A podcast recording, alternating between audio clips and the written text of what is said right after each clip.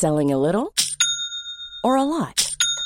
Shopify helps you do your thing however you cha-ching. Shopify is the global commerce platform that helps you sell at every stage of your business. From the launch your online shop stage to the first real life store stage, all the way to the did we just hit a million orders stage. Shopify is there to help you grow. Shopify helps you turn browsers into buyers with the internet's best converting checkout. 36% better on average compared to other leading commerce platforms because businesses that grow grow with Shopify. Get a $1 per month trial period at shopify.com/work. shopify.com/work.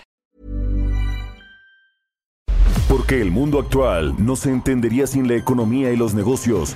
Acompaña a Mario Maldonado, el columnista de negocios más joven y objetivo del periodismo financiero, en su programa Bitácora de Negocios.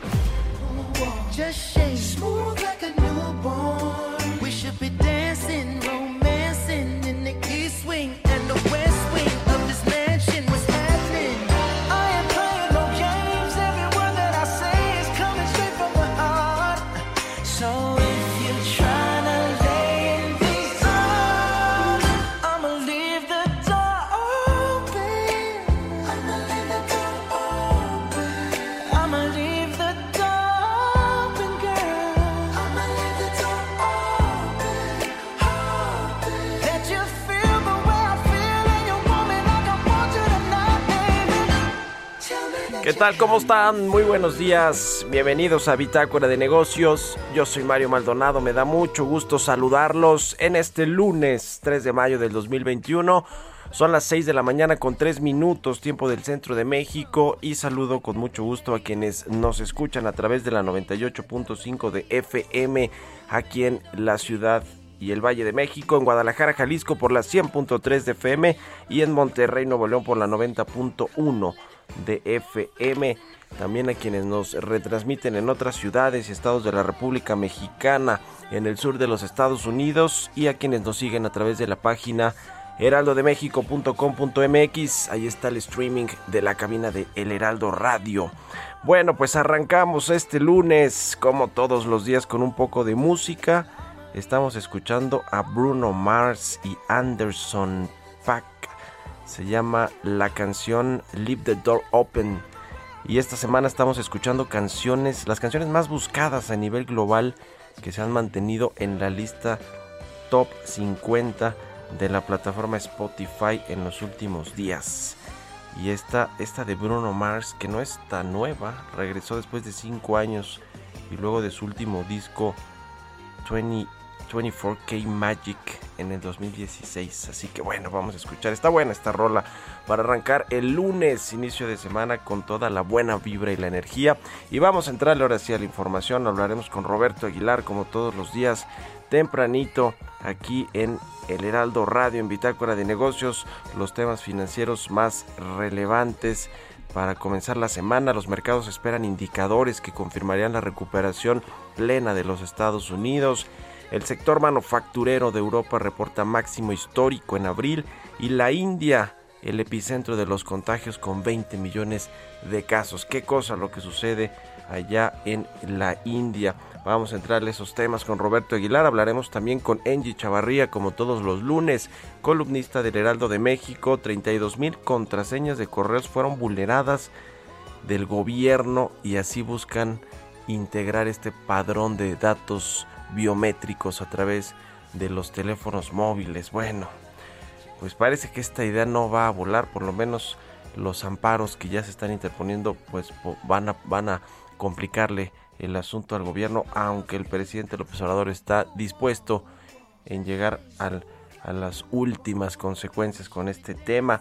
Vamos a platicar también con Merlín Coch Cochran, es el director de la Asociación Mexicana de Empresas de Hidrocarburos sobre la Convención Nacional Petrolera 2021 y varios temas que hay alrededor de, de esto. Eh, la Secretaría de Energía va a garantizar o no el respeto a los contratos petroleros, lo que viene por supuesto con la reforma a la industria de los hidrocarburos que está eh, pues eh, está propuesta ya por el presidente y en, eh, pues aprobada también ya por el Congreso, la Cámara de Diputados y va a correr la misma suerte o no que la de la industria eléctrica que está frenada también por los amparos de jueces como el juez Gómez Fierro, a quien por cierto ayer el Consejo de la Judicatura y el fin de semana más bien pues defendió el propio ministro presidente de la Corte Arturo Saldívar que también es presidente del Consejo de la Judicatura Federal pues dijo que ya lo investigaron como lo pidió el presidente y no tiene y no tiene nada extraño en sus cuentas. Ya ve que le cayó todo el peso de la UIF y de la fiscalía a este juez que ha otorgado varios amparos al padrón móvil, a la industria, a los cambios que se le hicieron al sector eléctrico.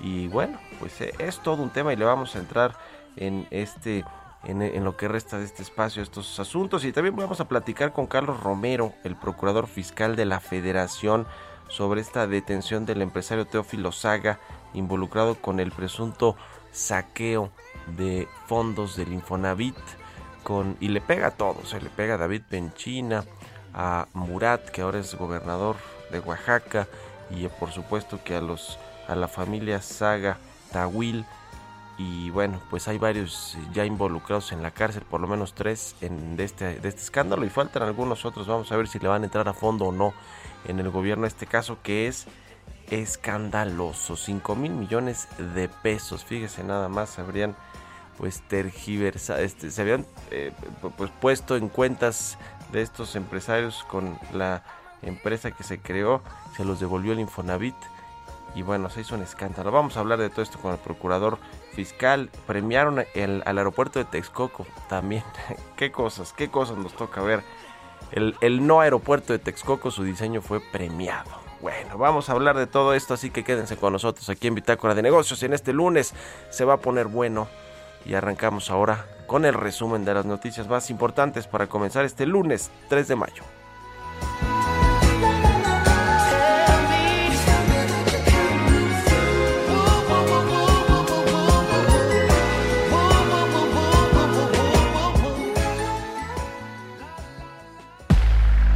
Resumen. El presidente Andrés Manuel López Obrador aseguró que si la economía mexicana creció poco en el primer trimestre de este año, es debido a la afectación por la pandemia de COVID-19. Y el pronóstico de crecimiento de este año es de 5 a 6%. Para mediados de este año ya vamos a estar en la situación económica que nos encontrábamos antes de la pandemia. Si crecimos poco en este trimestre fue porque nos afectó la pandemia en los meses de enero, febrero, marzo. La calificadora Moody's ve un panorama moderado para México de acuerdo con la firma. La nota de nuestro país se mantiene tres escalones por encima del grado de inversión y en su escenario base no se prevé una reducción tan grande en su evaluación de la nota crediticia a mediano plazo. Petróleos Mexicanos reportó una pérdida de 37.358 millones de pesos durante el primer trimestre de 2021, la cual fue 100% generada por el impacto de la devaluación del peso respecto al dólar sobre la evaluación de la deuda externa de Pemex. La Comisión Federal de Electricidad informó que en el primer trimestre del 2021 la deuda total de la empresa incrementó 72.803 millones de pesos, equivalente a 20% respecto al cierre del año pasado. La Confederación Patronal de la República Mexicana advirtió que en la actual administración el país perdió liderazgo en el exterior en materia de inversiones y promoción económica, además de que se nulificó la participación de un presidente mexicano en foros de relevancia. El director general del grupo financiero BBVA México, Eduardo Osuna, consideró que pese a que aún se ven riesgos en materia de morosidad, el panorama para la actividad crediticia se ve positiva para los siguientes meses, aunque aún falta que se vea una recuperación con mayor solidez. Bitácora de negocios en El Heraldo Radio. El editorial.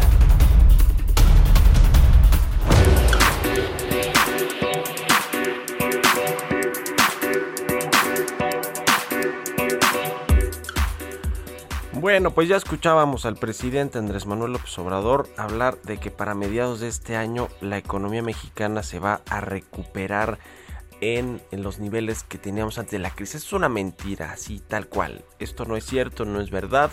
No nos vamos a recuperar a mediados del año ni en septiembre ni en agosto, septiembre vamos a eh, recuperarnos 100% del golpe económico que nos dio el COVID, también como dijo el subsecretario Gabriel Llorio. Eso no es cierto, no es cierto. El presidente ahora sí que no miente ni con la verdad, porque esto es eh, eh, erróneo completamente.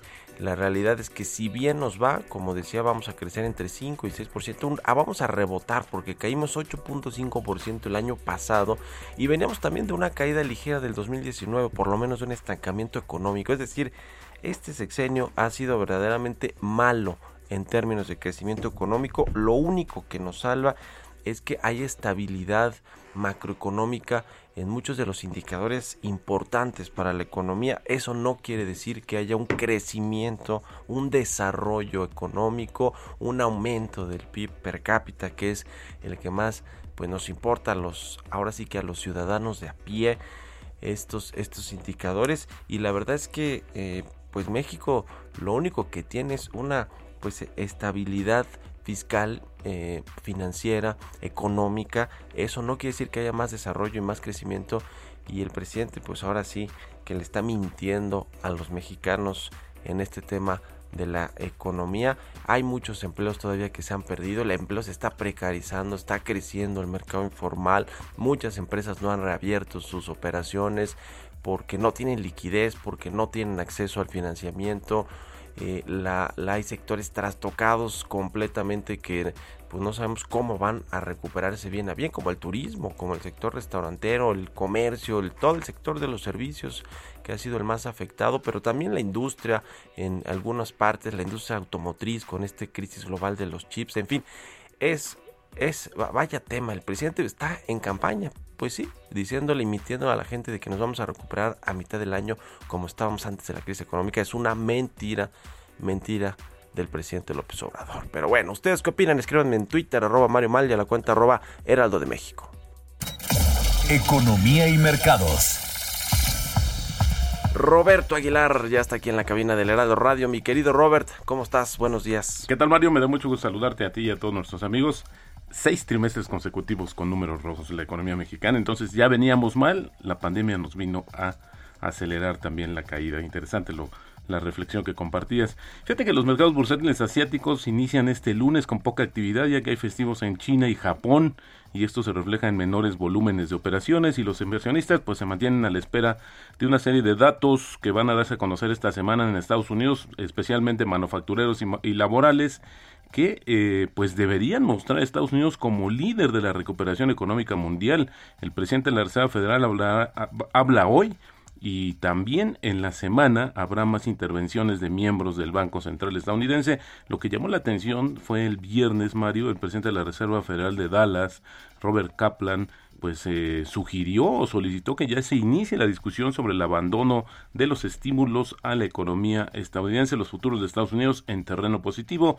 En abril, el crecimiento en la actividad de las fábricas de la zona euro alcanzó un máximo histórico impulsado por el aumento de la demanda, lo que propició un incremento de la contratación, aunque las limitaciones de la oferta provocaron un aumento sin precedentes de los pedidos no realizados, mientras que una tercera ola de infecciones por coronavirus en Europa obligó a algunos estados a cerrar parte de, sus importantes eh, sectores de servicios. Las fábricas sí se mantuvieron abiertas y esto explica en gran medida pues este dato que se da a conocer el día de hoy que por cierto este dato de la actividad manufacturera pareciera que se coordina más o menos en tiempo con lo que pasa en el mundo pues justamente es el que vamos a esperar esta semana con Estados Unidos y el domingo fíjate la secretaria del Tesoro de Estados Unidos Janet Yellen pues minimizó la preocupación de que el plan de gasto de infraestructura del presidente Joe Biden cause una inflación persistente. Argumentó que los fondos destinados estarán distribuidos en el transcurso de más de una década.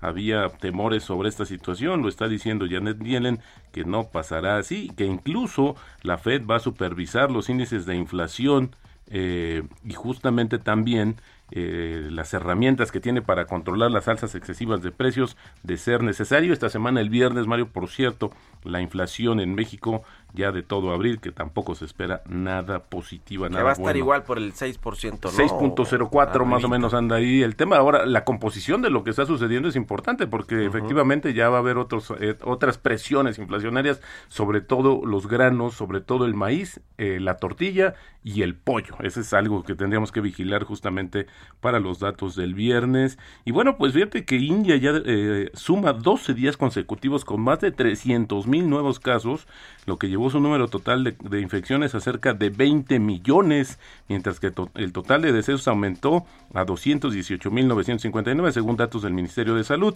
Y bueno, también ahí es interesante que hay observadores, Mario, que critican fuertemente al gobierno y están asegurando que las cifras oficiales podrían ser de 5 o 10 veces más altas justamente del recuento oficial. Bueno, también allá se, se duda sobre esta situación. Lo interesante, lo relevante para México es que ya se detectaron este fin de semana algunos casos con la cepa proveniente de la India, que por lo que se ve es bastante más contagiosa que otras que habíamos eh, se habían visto en el mundo. Y eh, rápidamente Pfizer también está en conversaciones con el gobierno de la India en busca de una vía de aprobación acelerada para su vacuna. Esto lo dijo hoy justamente el presidente del consejo de administración de esta compañía. Dijo que además estaba anunciando una donación de medicamentos por un valor de más de 70 millones de dólares. El problema es que el gobierno de la India no ha aprobado este medicamento esta vacuna de Pfizer. Por eso tampoco pueden hacer entregas en aquel país, que por cierto es el que más, es el principal productor de vacunas en el mundo.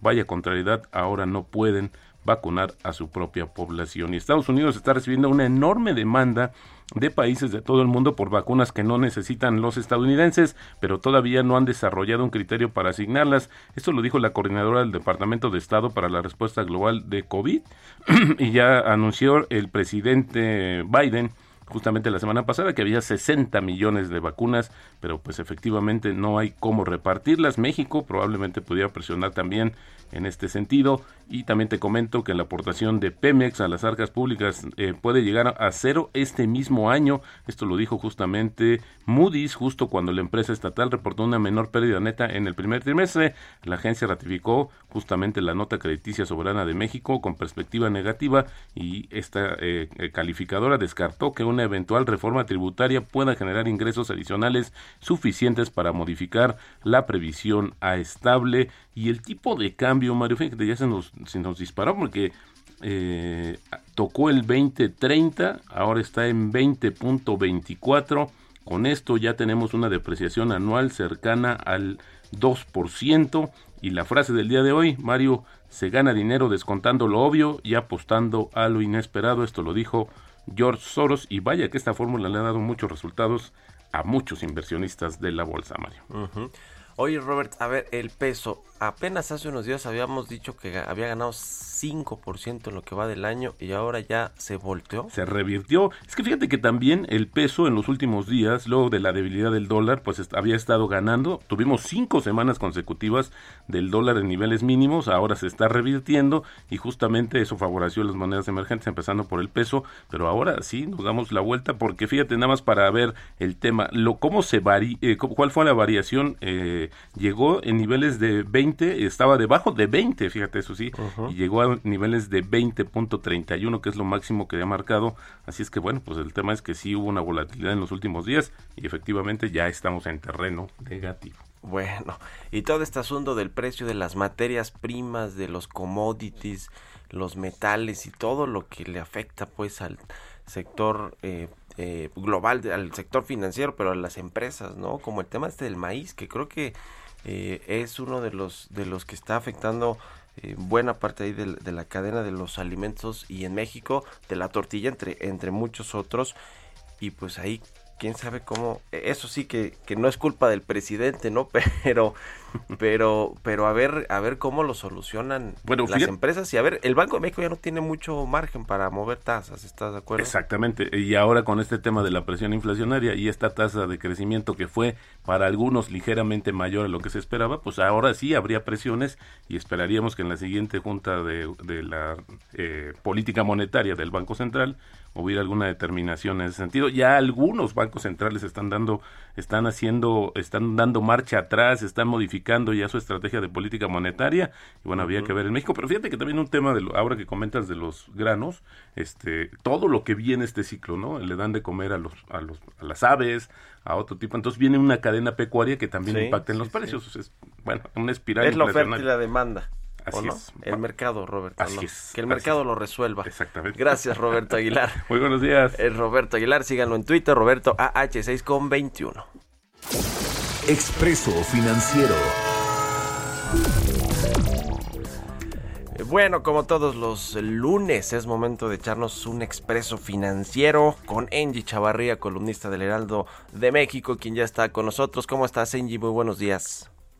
Hola Mario, ¿cómo estás? Muy buenos días, muy buenos días a todos. Pues arrancamos la semana y hoy vamos a platicar pues sobre este tema que ya ha dado muchas vueltas eh, de cómo le van a resolver el tema de la administración de los datos biométricos y demás que quieren ofrecer a través de todas las cuentas celular. Pero antes de que comencemos sobre ello, Mario, quisiera comentarles que la semana pasada, apenas el viernes, eh, pues bueno, una empresa de ciberseguridad informó que 32 mil contraseñas de correos del gobierno federal fueron publicadas en Internet. Estamos hablando de casi 32 mil funcionarios públicos que se vieron expuestos.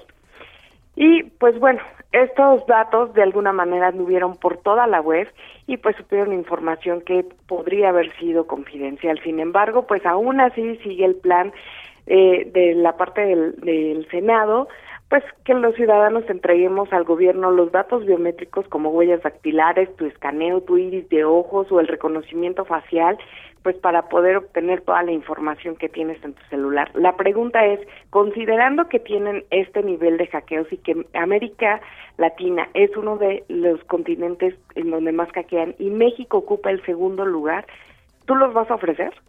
No, bueno, pues qué cosa con esto que nos dice Senji. La verdad es que el gobierno federal no es y no se ha, eh, eh, digamos, n- no es visto como alguien que resguarde bien la información y esto y, en muchos sentidos ¿eh? hemos visto hay muchos hackeos a bases de datos de Pemex y de muchas secretarías de, de- del, Estado mexicano del gabinete pues eh, con este gobierno ya del presidente López Obrador y ahora que les que quieren que le entreguemos todos nuestros datos biométricos por eso todos se quieren amparar contra esta medida no Mira, México está de verdad a la merced de la ciberdelincuencia. Tan solo los datos del Banco Interamericano de Desarrollo eh, y de la OEA, Mario, pues revelan que estamos perdiendo 9 mil millones de dólares anuales por delitos cibernéticos. En este año, el 20% del presupuesto se redujo, por ejemplo, para hackeos, o sea, para combatir hackeos. Así nada más. Ujú. Ese es el otro tema, la austeridad republicana, entre comillas, que es en muchos sentidos falsa austeridad porque no se ahorra nada, solo es de saliva y se y se recortan presupuestos y le afectan a estos casos que el presidente pues yo creo que considera que no es tan relevante, ¿no? Porque pues si antes no se usaban computadoras, como él dice, eh, y ahora pues eh, que se usan, pues que se usen con lo mínimo indispensable, que es que debería ser este cuidado de informático, ¿no? Con todos estos eh, antivirus y demás y, gente capacitada, pero no es así, es todo un caso con, con lo que con, con esto de los datos y con los datos biométricos que quieren que les entreguemos lo- a los que usamos un móvil, que somos prácticamente todos los ciudadanos. En fin, eh, Angie, ¿dónde te puede seguir la gente? ¿Dónde te puede leer tu columna aquí en el Heraldo de México? Pues por favor síganme a través de Twitter para comentar más sobre esto, eh, a, eh, a través de engie.chavarría o también a través de Instagram arroba engie.chavarría. Buenísimo. Pues ahí está. Muchas gracias, Angie. Buenos días. Buenos días y un abrazo a todos. Igualmente para ti, vámonos a una pausa y volvemos con más aquí a Bitácora de Negocios.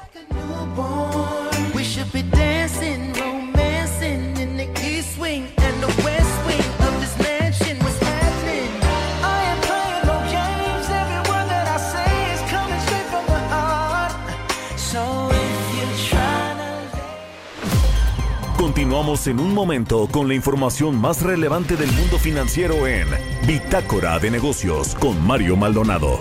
Regresamos. Heraldo Radio. La HCL se comparte, se ve y ahora también se escucha. Estamos de vuelta en Bitácora de Negocios con Mario Maldonado.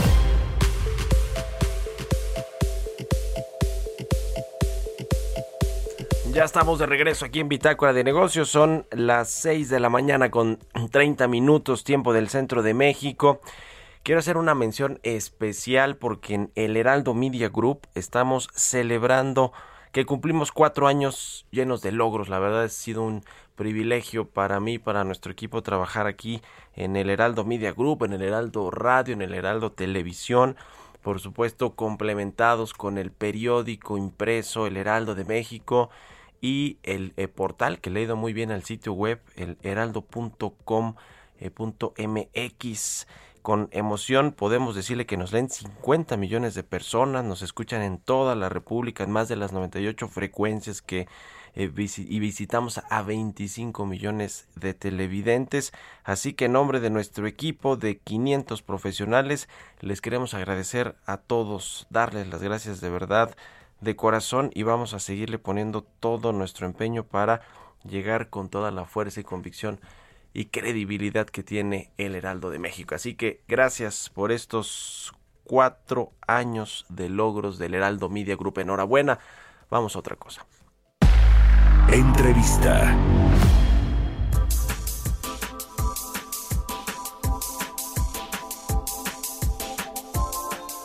Bueno, vamos a platicar con eh, Merlín Cochran, el director de la Asociación Mexicana de Empresas de Hidrocarburos. Hay muchos temas que platicar al respecto. Esta reunión de la UPEP Plus, en la que eh, México participa como eh, miembro invitado pues de esta eh, de esta organización de países productores y exportadores de petróleo sobre la reforma a la el sector de hidrocarburos que se mandó desde la presidencia de la República y sobre lo que en, en general está aconteciendo en el sector. ¿Cómo estás, Merlín? Muy buenos días. Gracias por tomar la entrevista. Mario, muy buenos días y felicidades por el aniversario. Un placer estar aquí con ustedes. Muchas gracias.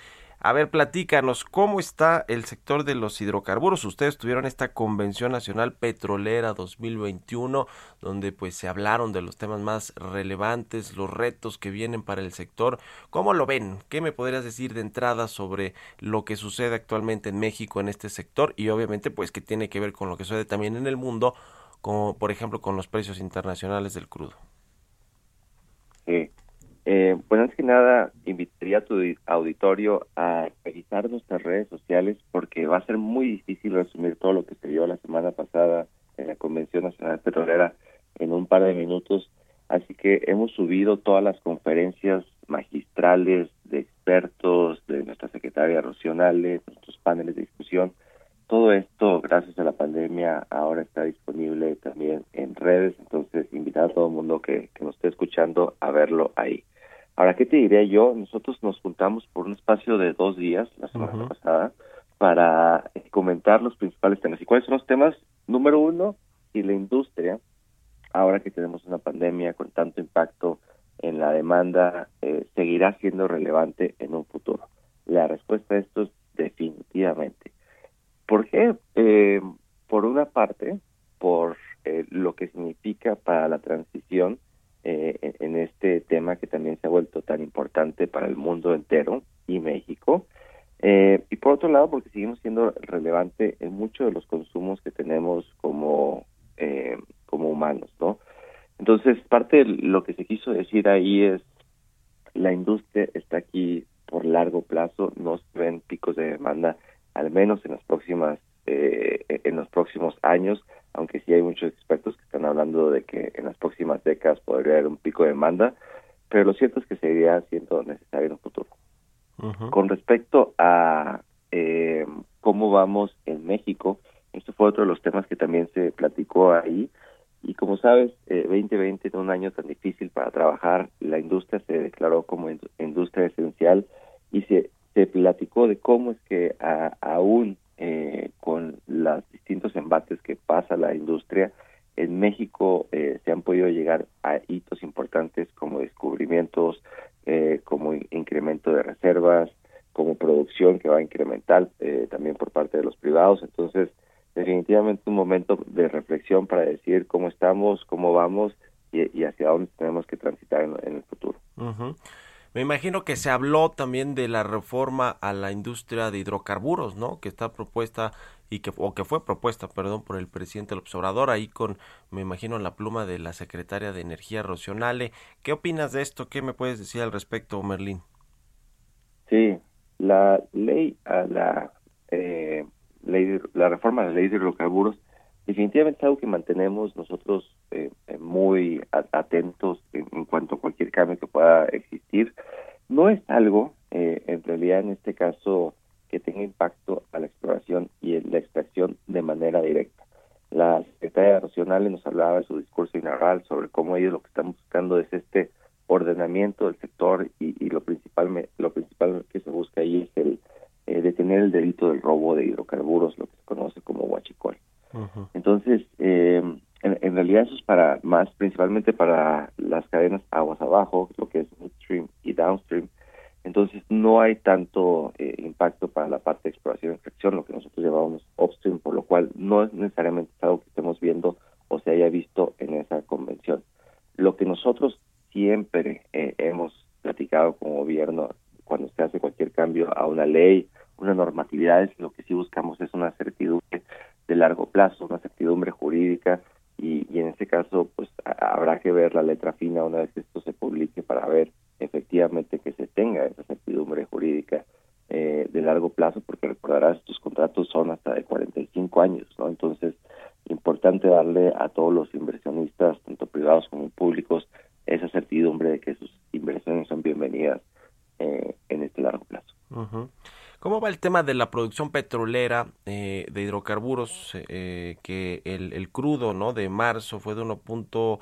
casi 1.7 millones de barriles diarios, eh, la más alta desde abril del año pasado, y eh, pues eh, es algo de lo que tiene muy presente el presidente y, me imagino que también la secretaria Nale con respecto a que se mantenga esta plataforma de producción en crecimiento y que se alcancen pues algunos de los objetivos que se plantearon al inicio de la administración que ya no se van a cumplir eh, digamos llegar a, a, estos 2.4 2.7 millones de barriles diarios que, que creo que ese era el alguno de los objetivos que se tenían pues para este sexenio eh, no, no va a ser así posible, pero por lo menos llegar a los 2 millones quizá, esa es, ese debe ser el, eh, pues el objetivo. Eh, ¿Cómo va todo este tema con las rondas de hidrocarburos, los contratos pues que ya se otorgaron desde el sexenio pasado, las empresas, la producción de los privados? ¿Qué nos, ¿Qué nos comentas en ese sentido, Merlín? Sí, efectivamente, la plataforma actual de producción del país son 1.698 perdón, un millón seiscientos noventa y ocho eh, barriles, por día. Eh, eh, en ese sentido, los privados, vía rondas, vía migraciones, vía farm outs, lo que están, lo que están produciendo al momento son casi 60 mil barriles por día. Ahora, ¿esto cómo ha ido? Pues claramente ha incrementado de cero cuando no se tenían estas oportunidades por aportar al país. Y, y, lo cierto, tanto como México, pero como muchos otros países y, plataformas de compañías en lo individual, todo el mundo se está replanteando sus eh, cómo ve el futuro, dígase, inmediato, los próximos los tres años, en términos de producción, porque la pandemia eh, imposibilitó mucha eh, de la producción inmediata eh, derivado de todos estos embates que, que bueno hemos estado comentando. Eh, México es, eh, no es inmune a, los efectos de, la pandemia. Seguimos, de hecho, en muchas partes eh, viviendo los distintos semáforos y replanteándonos cómo es que vamos a trabajar ahora con esta nueva normalidad. Nosotros al principio de esta administración hablábamos de una meta de 280 mil barriles para el, el 2024. esta meta lo, que tiene de ventaja es que deriva de descubrimientos ya en México. Este año vamos a empezar a ver eh, producción incremental con eh, nuevos privados metiendo a esta plataforma, como lo serán, por ejemplo, Fieldwood, eh, los cuales sí se, espera que incremente sustancialmente lo que estaremos aportando. Y, y habrá que ver, el, el tema es que cuando se habla de perspectivas, solamente se habla de un número que es muy crudo, que simplemente se habla del resultado final de la perspectiva, pero no se habla de todos los considerandos dentro de la perspectiva del poder operar, del precio del barril de todo este tipo de cosas que son importantes. Entonces, eh, yo no veo mal que tanto país como una empresa en lo particular pueda estar diciendo, bueno, es momento de poder replantear y, al final del día eh, no, no es un tema de que ya se quite el compromiso y, y, no voy a poder este, detonar futura producción, simplemente decir eh, cómo ahora en esta nueva realidad voy a poder maximizar la renta petrolera y eso es importante. Eh, en un minutito, nos queda un minutito, Melín, si nos, si nos haces el favor. Eh, a ver, este tema de la reforma a la industria eléctrica, los empresarios del CCE dicen que es una expropiación indirecta lo que plantea en la redacción el presidente del observador. ¿Ustedes qué opinan? Ah, ¿Están en riesgo estos contratos petroleros o cualquier eh, empresa de la cadena de hidrocarburos petrolíferos, petroquímicos por esta redacción de la reforma? ¿Te refieres a la ley de la, reforma a, la, ley de hidrocarburos. De, perdón, a, la ley de, hidrocarburos, dije eléctrica, no no sé, bueno, pero no, no me refiero a la de hidrocarburos, esa esa eh, es la que la que también han criticado los empresarios del CC. Sí, nosotros no lo vemos como una expropiación indirecta tal cual está planteando el, el CCE.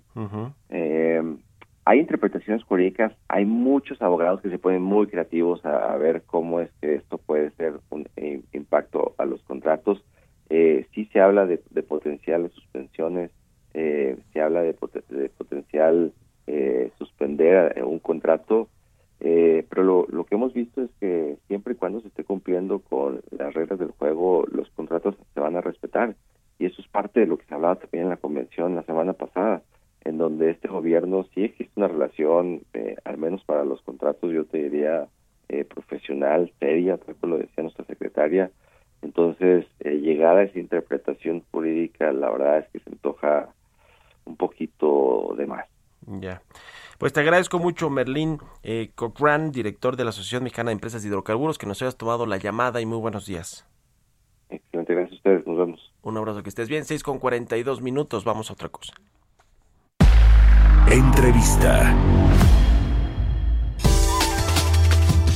Vamos a platicar con el procurador fiscal de la Federación, con Carlos Romero Aranda, quien siempre me da mucho gusto saludar y le agradezco que nos tome la entrevista. Carlos, ¿cómo estás? Muy buenos días. ¿Qué tal, Mario? Muy buenos días. Un gusto en saludarte y un gusto saludar a tu auditorio. Eh, procurador, pues quisimos hablar con usted sobre un caso, bueno, una noticia que se dio el viernes pasado. La Fiscalía General de la República capturó eh, a, Teófilo Zagata Will por un caso eh, eh, que tiene que ver pues con una ahí triangulación de, dinero, con lavado de dinero, hay distintos delitos también por defraudación fiscal, que creo eso es lo que le toca más a la Procuraduría por todo este entramado que viene del 2016-17 con el Infonavit y la supuesta venta eh, ahí de, de, un inmueble y están pues relacionados muchas personas. Si nos da el contexto primero de lo que hizo la, la Procuraduría Fiscal en, relación a este caso, la aportación de información para, pues para las denuncias y que se judicializar, judicializar este caso, Procurador. Mira, tú sabes que yo tengo que cuidar el sigilo en las investigaciones y tengo que ser eh, reservado con la información de asuntos que estamos en investigación. Lo que sí te puedo decir es que este fue un trabajo conjunto eh, de nuevo, de mucha coordinación entre eh, el Infonavit, la Auditoría Superior, la Procuraduría Fiscal y el SAT para este, poder tener los resultados. En estos asuntos, eh, al haber delitos de corrupción o de desvío de recursos públicos, hay delitos que se configuran y los que dan origen a, a lo que hemos visto es lavado de dinero, delincuencia organizada y defraudación fiscal.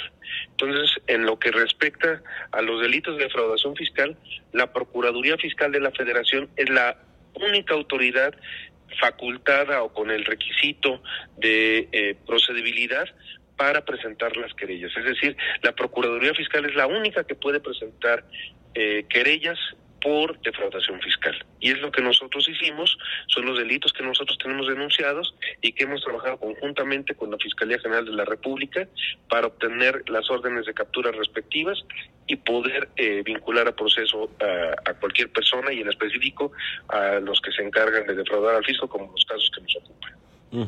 Para poner en contexto a la audiencia, este caso del que estamos hablando más o menos explotó por ahí de mayo del 2017 cuando el Consejo de Administración del Infonavit, eh, que, que en ese entonces dirigía David Penchina, dio por terminados contratos, convenios con Telra, una empresa precisamente de esta familia Saga Tawil, Rafael Saga Tawil, su hijo Elías Saga, y también estuvieron involucrados y de hecho ya están presos estos dos exfuncionarios, Omar Cedillo y Alejandro Gabriel, exsecretario general eh, y, y el jurídico de, del, del Infonavit, y por estos asuntos que eh, pues precisamente hubo ahí un, una serie de, de cosas que no, que, que no debieron hacerse y que bueno, pues ya hay estas, eh, estas expedientes. Sobre estos otros personajes, procurador, también existen denuncias de defraudación fiscal, los, los otros involucrados, los dos que ya están presos, exfuncionarios del Infonavit, y el, los otros dos de la empresa Tel- Telra.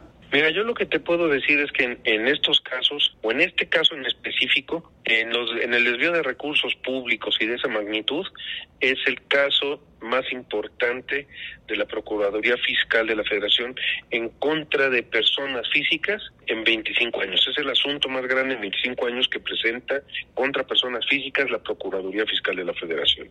Eh, y, y, pues para nosotros es un asunto extremadamente relevante. Estamos hablando más o menos de 5 mil millones de pesos, un poquito más que se que se le pagaron precisamente a Telra como indemnización por estos daños y perjuicios eh, por parte del Infonavit. Y, lo que yo recuerdo es que también en lo- el año pasado se entregó dos mil millones de, de pesos que el, fiscal general también los, lo- los presumió ahí en la mañanera. Todo esto, todo esto es parte de- del, mismo caso, ¿no? Y sí estamos hablando de los 5 mil millones de pesos. Eh, parte del caso en lo que se refiere a, lo que se ha mencionado públicamente, que es un desvío de recursos públicos del Infonavit y eh, del- de un contrato celebrado con Telra.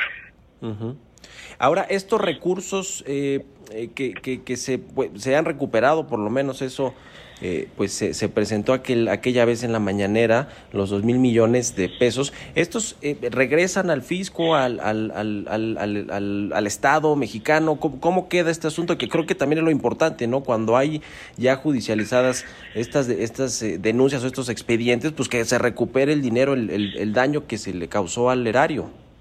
Eh, esa parte del asunto no es competencia de la Procuraduría Fiscal de la Federación.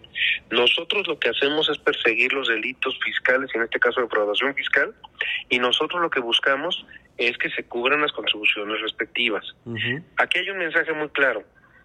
El dinero legal o ilegal tiene que pagar impuestos.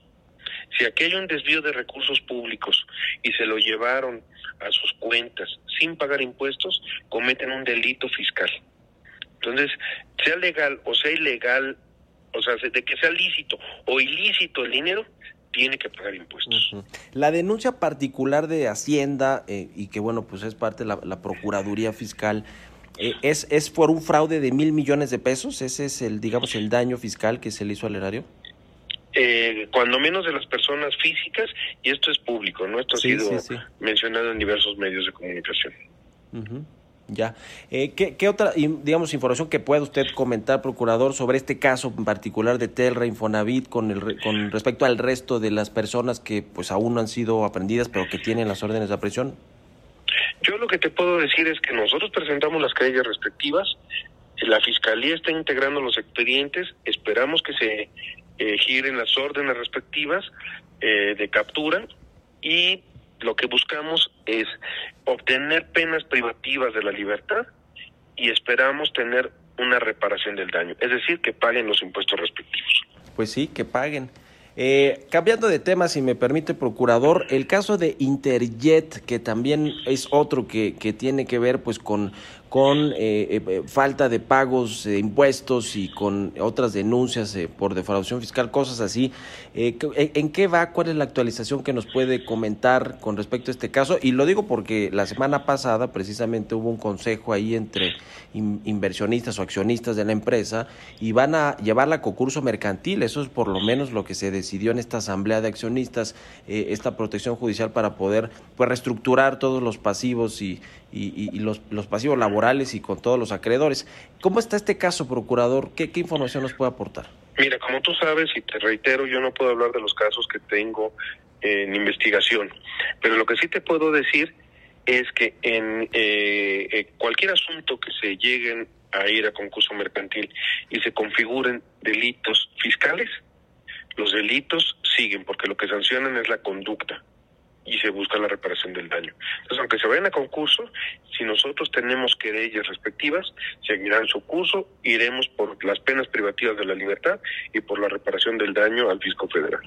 Si hay denuncia por parte de la, de la Procuraduría Fiscal en, en este caso con respecto a los accionistas, exaccionistas o cosas así.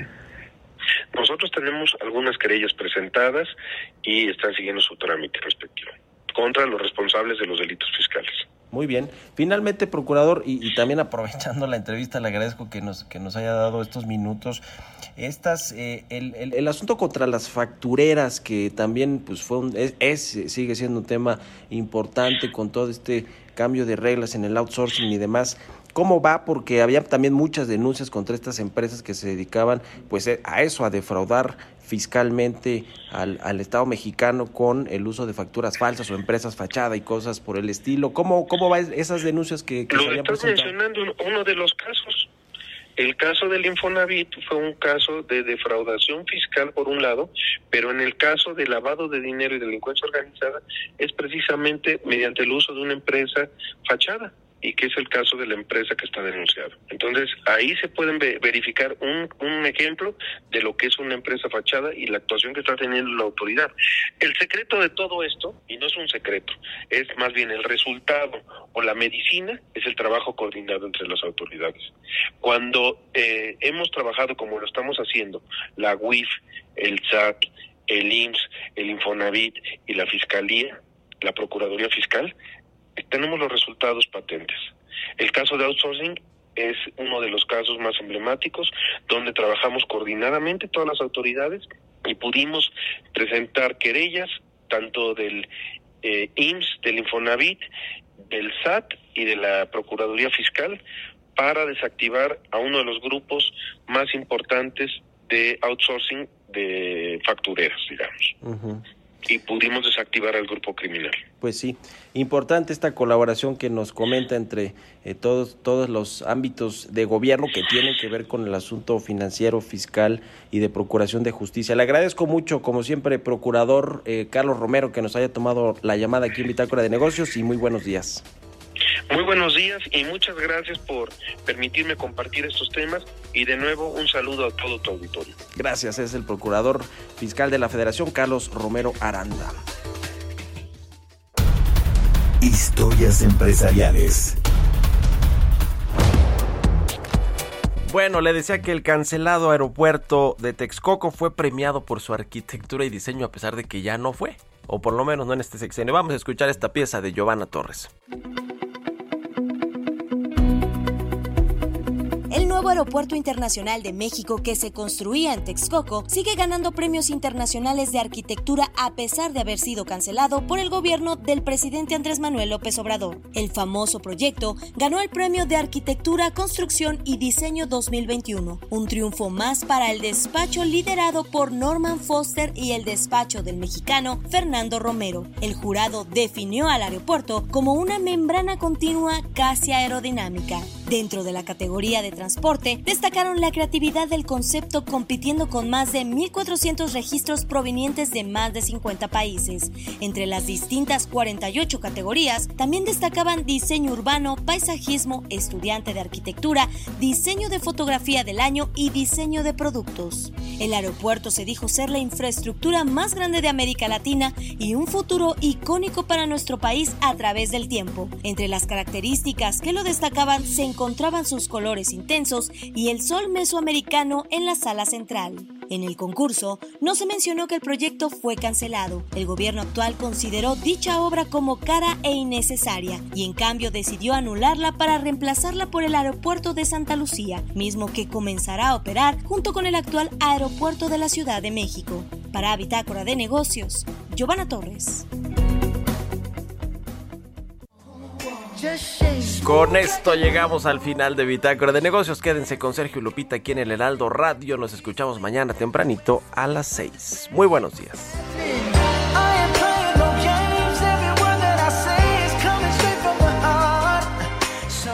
Esto fue Bitácora de Negocios con Mario Maldonado, donde la H suena y ahora también se escucha. Una estación de Heraldo Media Group.